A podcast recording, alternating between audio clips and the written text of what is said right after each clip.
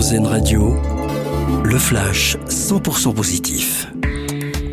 Bonjour à tous, des serviettes en tissu à la place de celles en papier, c'est la solution expérimentée en ce moment dans trois cantines de Blagnac en Haute-Garonne.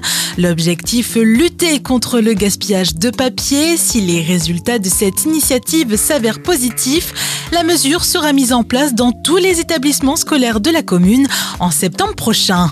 Autre initiative plus écologique, celle de KLM. La compagnie aérienne néerlandaise annonce renforcer son partenariat avec la compagnie ferroviaire Thalys pour réduire les quatre vols quotidiens de courte distance entre Amsterdam et Bruxelles. Des sièges supplémentaires seront donc disponibles dans quatre trains à partir du 27 mars prochain. À propos de véhicules volants, le premier taxi aérien électrique a volé au-dessus de New York. C'est dans l'état du Vermont qu'a été développé cet appareil de la société Beta Technologies. Cette démonstration à New York est une étape importante au niveau du transport aérien durable. La France continue d'alléger ses restrictions sanitaires aux frontières. Les voyageurs venant de Chine ne devront plus présenter un test Covid négatif, une mesure mise en place début janvier face à la flambée des cas dans le pays asiatique.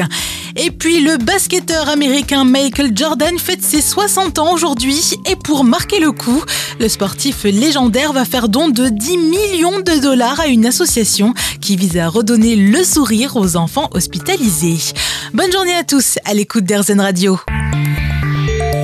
Vous venez d'entendre le flash 100% positif d'Airzen Radio, l'autre point de vue de l'actualité.